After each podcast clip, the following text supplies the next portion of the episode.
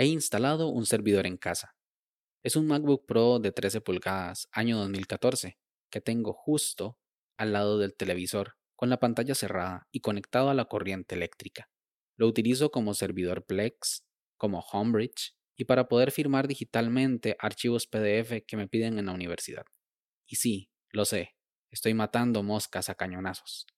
He aprovechado y he montado un servidor de fotos. Y hoy te cuento el resultado.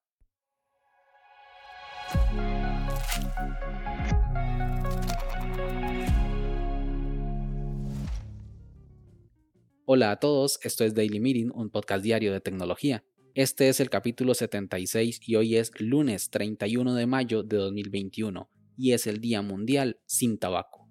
Aparte de que es el año de comprometerse a dejar de fumar, ya que se ha demostrado que los fumadores tienen una mayor probabilidad de complicaciones respiratorias y riesgo de muerte por el coronavirus que los no fumadores.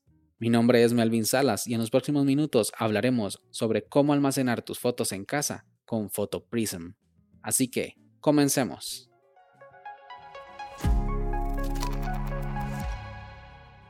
Estamos acostumbrados a que todo lo tengamos en la nube. El correo, el calendario, las contraseñas.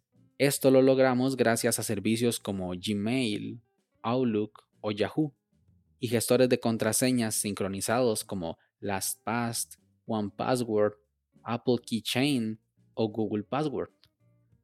Además, nuestras fuentes de entretenimiento también están en Internet.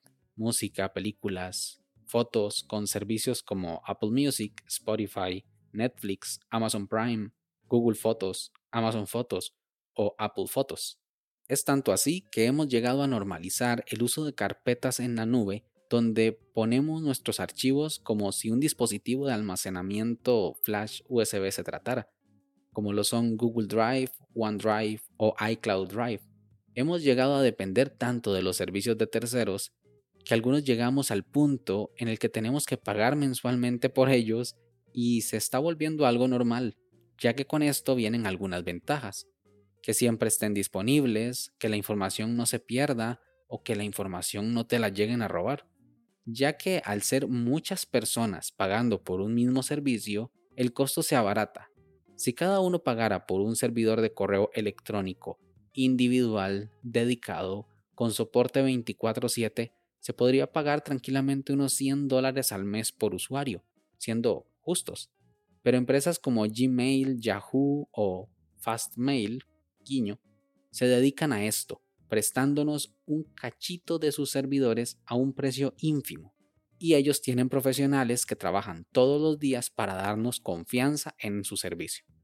Pero si eres un paranoico de la privacidad, como yo, o un manitas, como yo, puede ser que te convenga tener un servidor en casa. Hace algunos días, hablando con Alfonso Sánchez en Twitter sobre algunos beneficios de tener un servidor en casa, que por cierto, si quieren seguirlo, su cuenta es arroba fonso-s y además tiene un podcast llamado Indies, en el cual es un podcast sobre películas, series, música y videojuegos independientes. Pues bien, voy a empezar a hablar de servidores, así que para ponernos en contexto, lo ideal sería definir qué es un servidor. Básicamente un servidor es una computadora que está siempre encendida y nunca se apaga. Y sirve para tener servicios. Si tienes una página web, ocupas un servidor. Si quieres un correo electrónico, ocupas un servidor. Eso es lo cool de los servidores. Sirven para servir cosas. Y aunque la mayoría están en oficinas o grandes centros de datos, si tenemos una computadora en casa siempre encendida, puede servirnos como servidor. O inclusive, si tenemos una computadora muy pequeña como una Raspberry Pi, también la podemos utilizar para este fin. Es más, yo tomé una MacBook Pro de 13 pulgadas, año 2014, que tenía sin mucho uso. La conecté a la corriente eléctrica, le puse la configuración para que nunca se apagara y listo, tengo un servidor y en este momento le estoy dando tres usos. El primero es como servidor de películas Plex, el cual comentaré en un capítulo futuro. También como un servidor de Homebridge, que también lo comentaré en un capítulo futuro. Y también le instalé PhotoPrism para probarlo un poco. PhotoPrism permite montar tu propio servidor para almacenar tus fotos al mejor estilo de Google Fotos. el cual permite usar una carpeta dentro de nuestra computadora barra servidor y tener ahí todas las fotos y videos que queramos. PhotoPrism es excelente porque tiene todo lo que podamos soñar. Álbumes para ordenar nuestros recuerdos, etiqueta para ir marcando a qué corresponde cada foto y lo hace automáticamente mediante un sistema de reconocimiento basado en inteligencia artificial, geolocalización para poder ver todas las fotos que hemos tomado en un mapa, opción para compartir imágenes o álbumes mediante enlaces privados, una opción para ver recordatorios de momentos especiales autogenerados, como ya hace Google Fotos o Apple Fotos. Y lo mejor de todo es que es totalmente gratis. El límite de almacenamiento lo pones tú. El mayor inconveniente de tener esto en casa es que puedes perder acceso si se va la luz, el internet, si se meten a robar o si el cacharrito que usas se quema. Y ahí sí puedes llegar a tener un problema porque si no tienes un respaldo puedes llegar a perder todo. Hablo de PhotoPrism como una solución artesanal para tener en casa. Pero en términos de facilidad, comodidad y seguridad, no es comparable con servicios como Google Fotos, el cual sí, a partir de mañana va a empezar a cobrar por el servicio. Y si no quieres pagar, esta es una muy buena opción.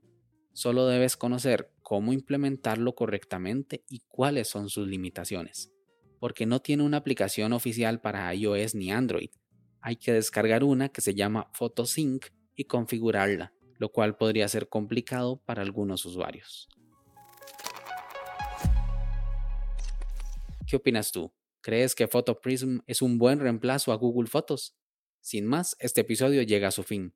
Recuerda dejar tus comentarios en Twitter, arroba Melvin Salas. Si quieres estar atento sobre los capítulos futuros, no olvides suscribirte desde tu aplicación de podcast favorita y también suscribirte a la newsletter semanal en melvinsalas.com barra podcast. Nos escuchamos mañana. Hasta luego.